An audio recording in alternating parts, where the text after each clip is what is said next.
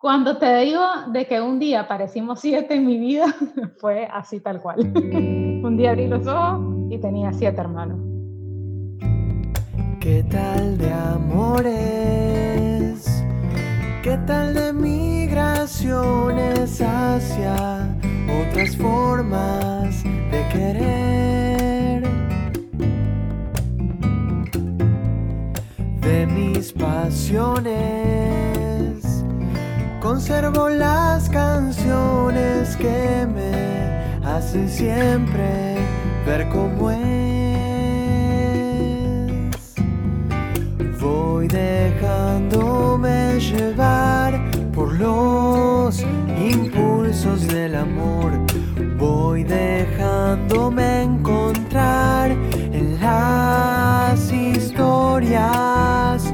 Y puede ser que mis amores no sean lo que el mundo espera. Cuando grito fuerte que me quiero.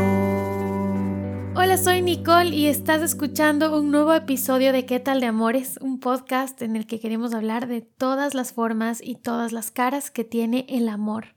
El día de hoy estoy muy contenta de recibir a Victoria Gómez. En realidad yo le digo Vicky. Muchos de los que le conocemos le decimos Vicky, que se ha conectado desde Managua, Nicaragua, para contarnos cómo es que prácticamente de un momento a otro, y además literalmente fue así, Em, se encontró siendo parte de una familia con siete hermanos y hermanas, de parte de su padre, de parte de su madre y de parte de la esposa de su papá.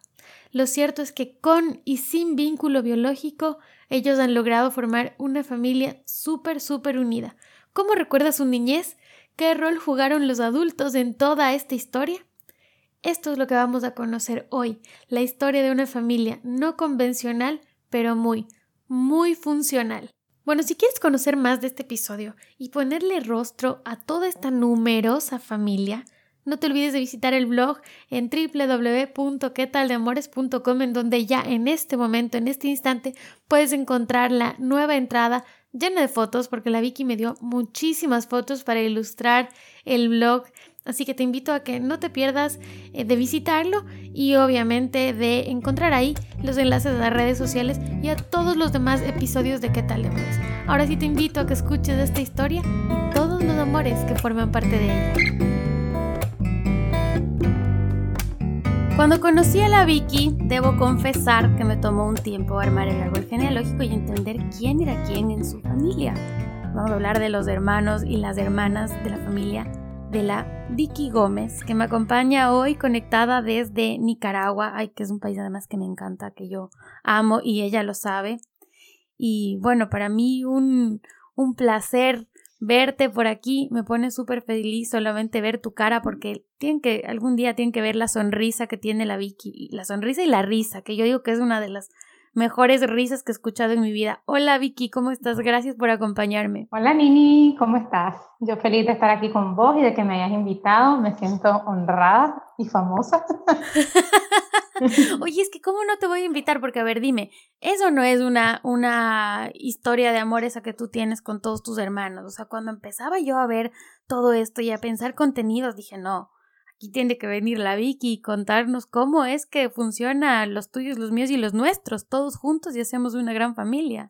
Sí, la verdad es que es una escuela bien linda. Con tanta gente de, de tantas edades, personalidades, formas de ser, objetivos, sueños y bueno, todos juntos ahí. Y crianzas también, porque... Crianzas. ¿Cuál es la historia de tu familia? ¿Qué es lo que pasa?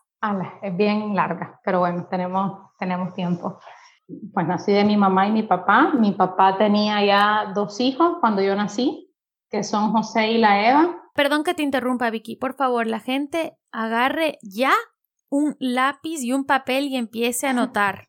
Empezamos, a ver. este, bueno, mi papá tenía a José y a la Eva, después nací yo y después mi papá conoció a una mujer extraordinaria que se llama Berta y Berta tenía otros dos hijos que se llamaban Natalia y Paco, Marco. Y después ellos crearon una familia y decidieron tener a Javi. Y después, a los ocho meses de Javi, nació la Cumiche, la Titi, la Cris, que vino a sellar la gran familia y adicional a eso, por si quedaba poco. Por si algo falta. Por si algo me faltaba en la vida, mi mamá tuvo a Edgardo. Entonces tengo siete grandes hermanos. De todo lado, además. El mayor, el mayor, em, el mayor es José, ¿no? José con 43 y la menor. La Cris con 30 y Edgardo con 27, pues que Edgardo es hijo de mi mamá. Tienes entonces eh, siete hermanos. Cuéntame cómo fue la, o sea, cuándo llegaron a ser, a ser em, siete, a sentirse parte de todo, porque vienen de diferentes espacios. O sea, ¿cuándo fue que tú en serio dices, bueno, aquí están todos y juntémonos como familia? Mira, eh, la historia es así. Yo nací y como a los pocos años que yo nací, mi papá se tuvo que ir a hacer su maestría a Estados Unidos Javi estaba súper bebé, o sea, no, sé, cuatro meses, cinco meses por ahí. Y se fueron, y entonces se fueron Natalia, Paco y Javi a Estados Unidos. Y en ese momento, eh, la mamá de José y la Eva estaba en Estados Unidos también, y fue y llevó a José y a la Eva a la misma casa donde estaban José, Eva, Paco, Nati y Javi.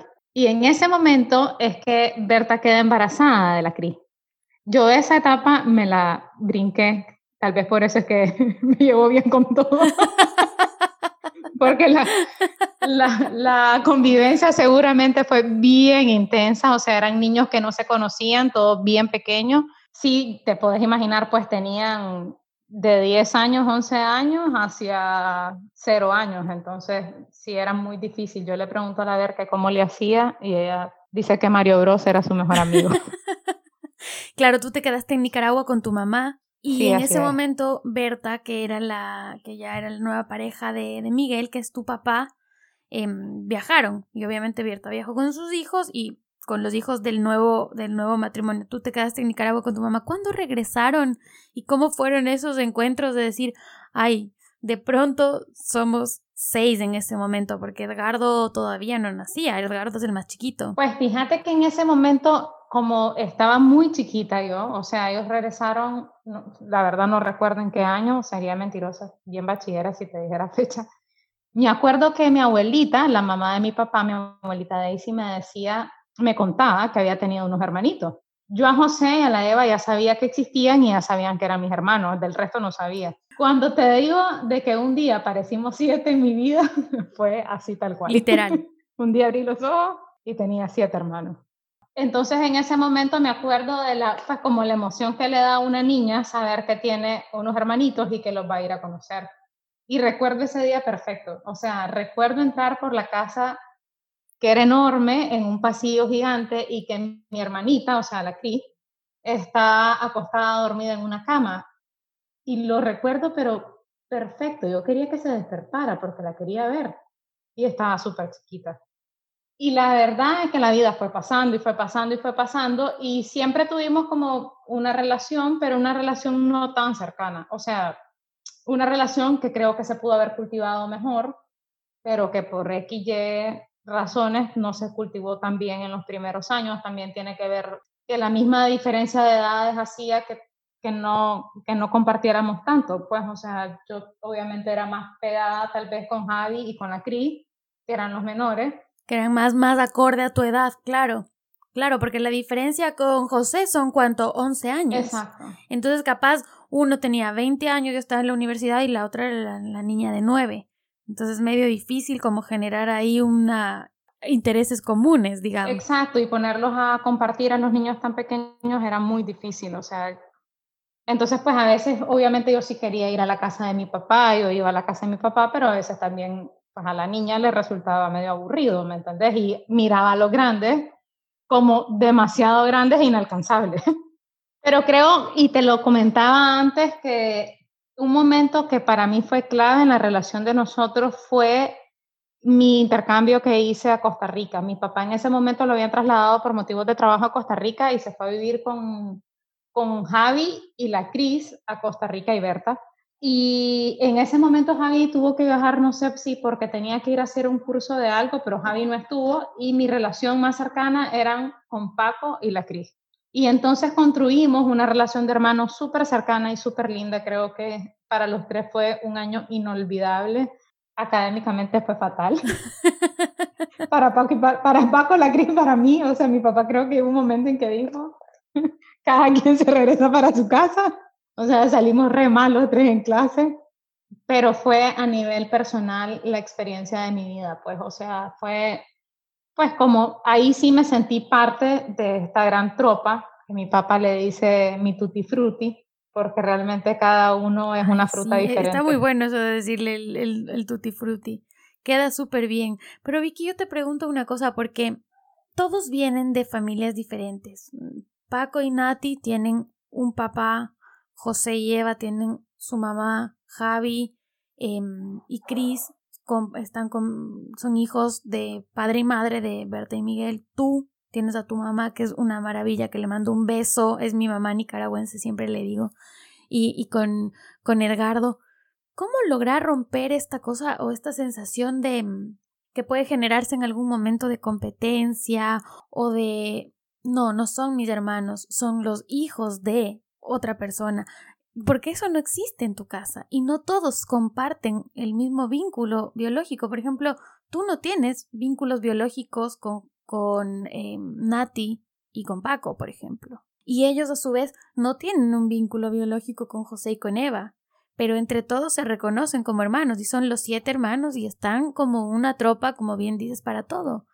¿Cómo fue? ¿Quiénes fueron las, las personas o los roles clave que propiciaron esto, porque también siendo niños son los adultos los que juegan un rol en cómo se van a determinar esas relaciones. ¿Qué rol han cumplido ahí tu mamá, tu papá, Berta en todo esto? Mira, creo que lo más importante, como bien mencionás, cuando estamos pequeños son los papás los encargados de esto y creo que la labor de un papá es que el niño o la niña crezcan en un círculo de amor, pues, o sea, de que se dejen nutrir tanto de mamá y como papá. Pero, obviamente no todo el tiempo es así, o sea, obviamente a veces sí se generan vacíos y sí hace una falta de una figura más, más presente, pero creo que todo eso, por lo menos en mi caso, o sea, lo hablo desde mi experiencia personal, se, se ha como limpiado o sanado a partir del amor que se ha creado ya en, en, nosotros, pues. Y sí fue, fue seguramente difícil para mi mamá o para Berta o para mi papá hacer esta unión de hermanos, seguramente fue bien complicado. Y para María Teresa también, que es la mamá de mis hermanos mayores, a la que yo le tengo un cariño enorme, porque además que la recuerdo desde el día cero, regalándome la Barbie de la Eva, ya sabes. Entonces, para mí era, o sea, y hasta el día de hoy yo me mudo de casa y María Teresa me llama y me regala el cuadro más lindo y más grande de mi casa. Creo que lo que pasa es que estas personas, estos adultos, estos grandes adultos que son nuestros padres, pues nuestro padre y nuestras madres, porque esas sí son en plural, son personas llenas de amor, o sea, son personas maduras llenas de amor, porque no hay otra explicación. O sea, mi mamá habrá tenido mil y unas diferencias con mi papá y jamás en mi vida le quitó la idealización a la niña de su figura paterna, nunca. Y siempre trató de que yo estuviera vinculada a mi papá de una u otra manera. O sea, por ejemplo, recuerdo cuando me iba a dejar a la casa de mi abuela cuando mi papá no estaba en Nicaragua. Entonces, tal vez yo no estaba cerca de mi papá, pero estaba con mi abuelita. Entonces también la niña va creando una pues como un, como un afecto, un vínculo también. Entonces, como buscarle a los niños también y a las niñas, este, cómo reforzarles el amor. Yo creo que el peor error que puede hacer un adulto es desidealizar la imagen del papá o de la mamá. Claro, porque ahora estamos hablando de, de, la parte bonita de la historia, de la parte en la que ya todos son adultos, eh, adultas, pero claro, es esto que ahora pueden decidir y que tú puedes decir, bueno, yo tengo esta relación con mis hermanos, cuando eres, cuando eres chiquito no puedes, no tienes la posibilidad de decidir, lo deciden los adultos por ti. Entonces creo que sí es, es importante destacar esto que tú estás diciendo porque seguramente hubo algún, algún desacuerdo, algún roce, alguna cosa que no estuvo del todo bien entre adultos, pero lo supieron manejar y lo supieron manejar dejando a los, a los chicos afuera.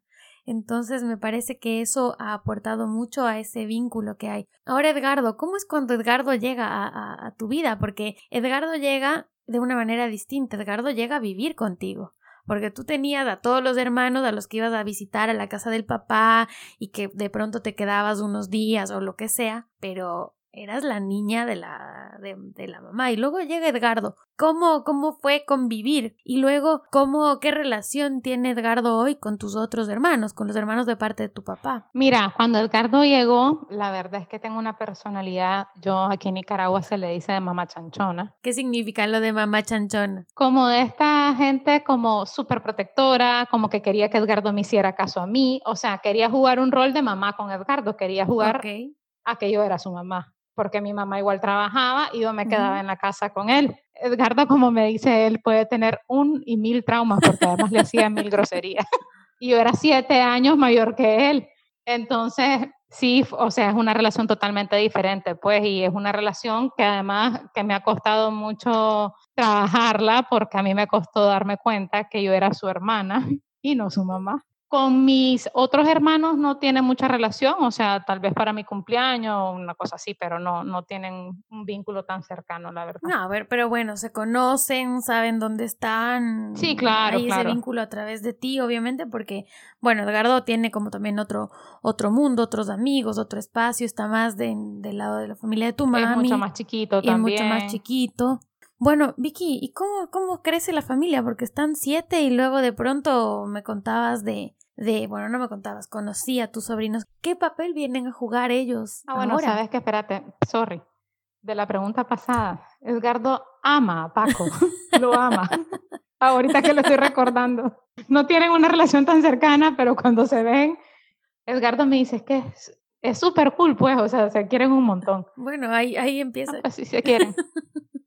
Ahí van saliendo sus vínculos. Ahí van saliendo sus vínculos. Bueno, entonces, bueno, te vilaba, entonces, perdón, regreso al tema de la pregunta para no. Que además ya no me acuerdo qué te este, pregunté, espero que tú te acuerdes, porque yo ya me Sobre mi tema favorito. Este sí es mi tema favorito, el que viene. Ah, yo toda mi vida le digo a la gente importante, a la gente que es muy importante para mí, que el rol que más me gusta desempeñar en esta vida es el ser tía. Este, creo que mis sobrinos, sobre todo los mayores, vinieron como a unir aún más este amor. O sea, es más, te puedo decir que yo me sentí 100% parte de mi tropa por esto, pues, por, por Tato, pues, que fue el mayor. Como que llegan, ¿no? Porque también los niños cuando llegan a las, a las familias, a mí me parece que son como, como una oportunidad también. Porque les miro, les miro tan chiquitos y digo, es que están tan tan puros, tan inocentes, tan todo que, que no, no tienes otra opción que solo darles amor. Y entonces eso une, une a las familias y termina de, de poner como el, el, el, sellito que faltaba o es, eso que faltaba para unir a todos alrededor de ellos. Entonces me imagino que nació Tato y todos ahí. Pues te contaba también antes que para mí ellos habían sido mi cerecita en el pastel. O sea, como para que todo realmente valiera muchísimo la pena en relación a mi, a mi familia. Yo tenía un tema antes que era que yo sentía que yo no tenía una familia funcional. ¿Ya? Y me fui al psicólogo y le dije al psicólogo, es que estoy aquí porque yo no tengo una familia funcional.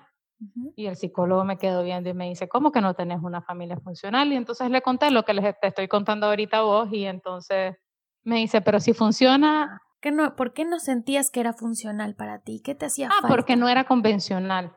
Entonces yo estaba mal utilizando dos términos. Entonces me dice, pero si funciona perfectamente. Me dice, yo en mi vida he visto una familia que funcione mejor. Y entonces yo dije, ¿qué? Me vine a hacer este colocho para que me responda que mi familia sí funciona. Soy una estúpida. Claro que funciona mi familia.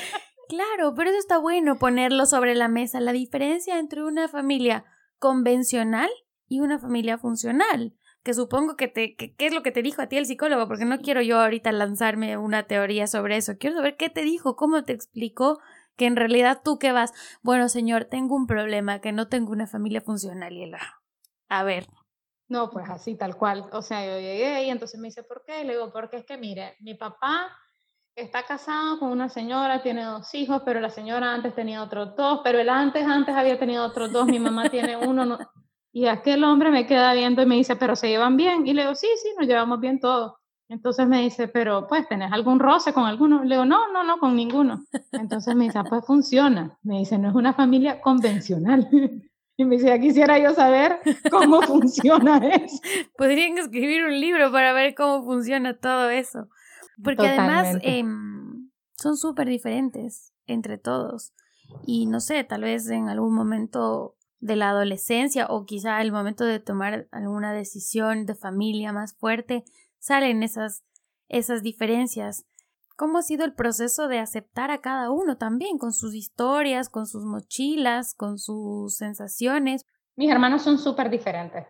Tenés siete personalidades bien mezcladas y yo, pues, como principio de vida que quisiera llevarlo más a la práctica, me cuesta, pero yo lucho y trato todos los días de ser mejor, como cualquier ser humano, pero se hace muy difícil a veces no juzgar a las personas.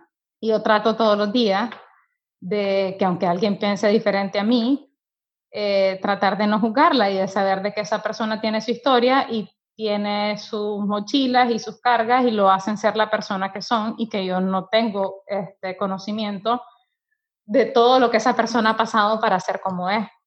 Pero entonces esa gran escuela comienza desde mis hermanos, porque somos tan diferentes y tenemos costumbres también y creencias tan diferentes que a veces es muy difícil, o sea, es muy difícil no juzgar una decisión que tal vez yo no la hubiera tomado así. Y creo que esa escuela de tener siete hermanos diferentes te enseña a respetarlos y quererlos así tal cual son y que nos den lecciones también. Y Berta diría que el secreto es que todos somos buenas personas.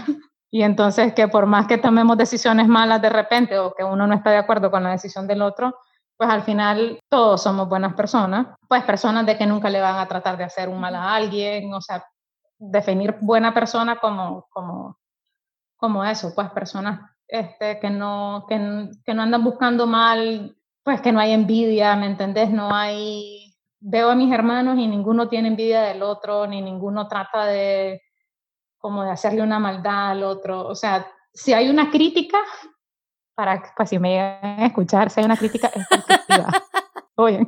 Es todo un engranaje esa familia. Y de ese engranaje que ahora nos estamos centrando en los hermanos, están, están esos adultos a los que hemos mencionado, pero quiero que me cuentes un poco cómo es tu relación con Berta. Berta, que es la mamá de cuatro de los siete y que es la esposa de, de, de tu papá hoy. ¿Cómo te llevas con la Ver? Ah, mira, le digo la ver, ya estoy delatando de entrada que te llevas súper bien, porque si yo le digo la ver, ya claramente hay una... ¿Qué rol crees que cumplió Berta en todo esto? ¿Y cuál es tu relación con ella? La ver es una personalidad única en el mundo, pues, o sea, es una persona como súper positiva, súper extremadamente positiva tiene una manera de amar bien particular también, o sea, no es como la más querendona del mundo, pero es súper solidaria también. Entonces yo de repente digo como, la amo como mi segunda mamá, pero de repente la veo y digo, no, porque no ha sido como tan mamá, mamá, es como una amiga que sabes que vas y llegas y le contás un problema y a veces no te va a aconsejar como una mamá, te va a salir como su lado de amiga, creo que primero, pues no sé, fíjate que obviamente juega los dos roles y lo sabe jugar perfectamente y tiene una inteligencia emocional de otro planeta. Y creo que eso nos ha ayudado a todos, tanto a sus hijos como a los que no somos sus hijos. Y creo que los tres que no somos sus hijos admiramos mucho eso de ella. Y nos ha servido muchísimo también para tener la relación pues unidad que tenemos y de, y de, y de hermanos que tenemos. La Ver también tiene una relación bien linda con sus hermanos y creo que eso ella lo ha buscado como como propiciar bastante, o sea, como es su orgullo, ¿me entendés? Sus hermanos son su orgullo y creo que trata de fomentar en nosotros que para nosotros nuestros hermanos sean nuestro orgullo y a ella le fascina decir que tiene siete hijos, que cuatro los parió, pero los Pero igual, están ahí mismo. ¿Dónde están viviendo, Vicky? Porque hace un tiempo estaban todos más cerca, pero ahora como que se, se dispersaron un poquito. Eh, Paco y la Eva están en Miami con Mateo, la Sofi y Tiago, que es el hijo de Paco, y después aquí en Nicaragua están Tato, la Andrea, que vos los conociste, y Juan Pablo, que es el chiquitín que nació en el 2019. ¿Cómo manejan estar lejos? Porque debe ser difícil juntarse para fechas especiales. ¿Cómo llevan esta, este contacto? Es horrible.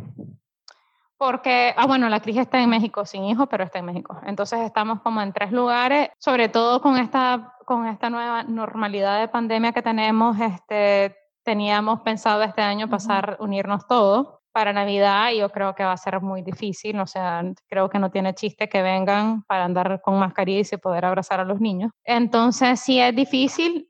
El año pasado estuvimos todos juntos, sí, por suerte, que fue el bautizo de Juan Pablo, nos unimos todos. Y entonces yo trato de explicar también de que para mí es una emoción cuando nos logramos reunir todos, o sea, de pedirme vacaciones en el trabajo y además que es una ilusión de saber que vamos a estar todos juntos, que la foto de todos juntos, de que ya no alcanzamos en la foto, realmente sí es, eh, es como bien lindo. Yo sé que, por ejemplo, a mi papá y a la ver los afecta un montón que no podamos estar todo el tiempo juntos, celebrando todo el tiempo las cosas. Tratamos de tener relación por, por redes o por Zoom o por WhatsApp, pero realmente es bien difícil. A mí este año en particular me ha costado muchísimo porque creo que pues trabajo con pantallas, estoy todo el tiempo con el celular, entonces como que pierde como la, la, espontaneidad y la alegría de ver a una persona estar todo el tiempo con una pantalla. Al inicio lo estuvimos logrando, pero ya ahorita creo que todo el mundo ya también se enrumbó en sus trabajos y en sus dinámicas. Entonces sí cuesta pues tener comunicación obviamente con los siete. Uno de mis hermanos, que le voy a pasar que esta entrevista, que es Paco, está, yo sé que está en el fondo de su corazón resentido conmigo. Y yo le quiero decir, sí, Paquito, yo te amo. Es uno de mis favoritos. Él dice que es mi favorito. no, pero mentira, él sabe que lo amo. Lo que pasa es que es medio dramático también. Paco, te amo. No seas dramático, por. Oye, ¿y qué rol jugó ahí tu mamá? Porque tu mamá también podía haber dicho, no, no se va, está muy chiquita, no quiero que esté por allá, quiero que se quede conmigo. Tu mamá también podía haber tomado como otra decisión. ¿Y qué rol juega ella en esto para poder propiciar esta relación con el resto de la tropa? Fíjate que creo que mi mamá es como una de las teclas más importantes de todo esta, pues de que para mí haya sido fácil todo esto. Ella siempre trató como de, de de que yo tuviera la idealización hacia mi papá y por, pues, por, por resultado también hacia mi familia. Y siempre me habló de respetar, eso lo recuerdo mucho, de respetar mucho a Berta. Y como siempre desde chiquita me acuerdo que me decía, salúdame a Berta, por favor, me le das un besito. Y yo decía, yo no voy a llegar donde Berta a decirle, hola, te mando un besito a mi mamá. Y yo decía, ¿por qué mamá siempre me lo dice? Entonces creo que ya sabes, como de, de gestos chiquititos que tal vez no son tan apreciables, son importantes y van quedando en la mente también de un niño. Entonces, creo que mi mamá nunca me quiso como, como no permitirme llenarme de tanto amor. Es el día de hoy ella también admira muchísimo la relación, por ejemplo, que yo tengo con la Nati, que creería que es mi relación más cercana de hermana y no por una cuestión de, que las otras no se cercanas. O sea, la Eva y la Cris, yo la amo con toda mi alma, pero pues la Nati y yo somos vecinas, ya sabes, o sea, estamos a 300 metros de distancia y hemos cultivado a lo largo de los años, diría a lo largo de estos 13 largos años de Tato, un amor impresionante, pues, o sea, tenemos una, una relación de hermanas y entonces por medio de ese amor que ha crecido entre la Nati y yo, obviamente mi mamá le tiene un cariño especial a la Nati, pues. Y no es que la Eva y a la Cris no se las tenga, repito. Claro, es que bueno, Eva está, Eva está en Estados Unidos, Cris está en México, o sea, hay una, un día a día mucho más fluido con, con la Nati, que además se volvió mucho más fluido por los niños. Sí, se volvió mucho más fluido con los niños y se ha vuelto, nos hemos vuelto como súper amigas por esta relación tan, tan cercana que hemos tenido, también se ha vuelto como, pues, como de una hermana mayor y una hermana menor, pues, o sea, como mi relación más presente es con además La, la relación que se elige. Nos hemos acompañado como hermanas, como mujeres, como amigas, entonces somos cómplices y todo. Y en la calle, codo en la calle, codo a codo. Somos mucho más que Somos mucho más que dos. Hoy se lo llevo y la llamo y la declamo. Pues. Oye, ¿y mm, cómo, cómo es ahora la relación entre tu mamá, tu papá y la Berta? Ya luego de tantos años. Porque sabes qué me parece, me parece que cuando tu mamá de chiquita decía, bueno, me saludas a la ver, claro, probablemente ella sabía que tú no ibas a irle, ay, Berta, mi mamá le mandó saludos, pero ella te lo estaba diciendo, el, el mensaje que hay detrás de todo eso es, respeta a la esposa de tu papá, respeta a la mamá de tus hermanos, quiérela, ámala, está todo bien conmigo. Si lo haces, yo no me voy a sentir mal. Si lo haces, no me estás traicionando a mí. Está muy bien que lo hagas. Eso es en realidad el mensaje. Entonces, hoy, ¿cómo es la relación? ¿Qué pasa? Eh, ¿Alguna vez han tenido algún contacto? ¿Se han visto? ¿Cómo funciona? Eh, creo que los tres adultos sienten como una especie de complicidad silenciosa porque creo que están como muy orgullosos de la familia que se ha formado, los tres, y muy agradecidos también, las tres partes, por la relación que se ha formado. Por ejemplo, en mis cumpleaños me encanta, me encanta, me fascina tomarme foto con los tres, o sea, foto con los papás y vamos los tres. Entonces, y creo que, por ejemplo, las señoras, que son un caso especial, o sea, mi mamá y Berta, también tienen como, es diferente, o sea, tienen una complicidad como más fina todavía eh, siento que se tienen mucho cariño una a la otra, como en esto de lo supimos hacer, lo hicimos bien, ya sabes, como los y además que creo que creo que a lo largo de los años están orgullosas y orgullosos de la familia que se ha formado. Berta una vez me decía que, que ella le enorgullecía la relación que yo tenía con la Nati, por ejemplo, que era la relación eh, no biológica y creo que es una de las relaciones más más cercanas pues de mis hermanos y no que los otros no tengan relación cercana, pero sí, por ejemplo, también Paco y la, y la Eva tienen ahora que viven juntos, o sea, están en Miami los dos, tienen una relación bien linda. Y tampoco hay vínculo biológico entre la Eva y el Y tampoco hay vínculo biológico. Entonces, es bien lindo, pues, o sea, uno aprende bastante también. También, y yo creo que también de las cosas más importantes que aprendo es a respetar. ¿Y tu papá? Porque hemos hablado poco de tu papá aquí, pero tu papá también es como el, así yo digo, la Vicky es el link, bueno, el Miguel también es el link aquí entre todo, ¿no? Sí, claro, claro. Y yo creo que él es el, el orgulloso principal. Que me, me decías, eh, ¿cuál era la frase que me decías que siempre te, te, te decía tu papá? Lejos de los ojos, cerca del corazón. Es que, ¿sabes? Siempre hemos estado, siempre hemos estado un poco separados. O sea, la Eva se fue súper pequeña a Estados Unidos a hacer su carrera y se quedó allá. Eh, yo después me quedé aquí, mi papá después se fue para Costa Rica. O sea, siempre hemos estado, nunca hemos estado todos juntos, creo, creo.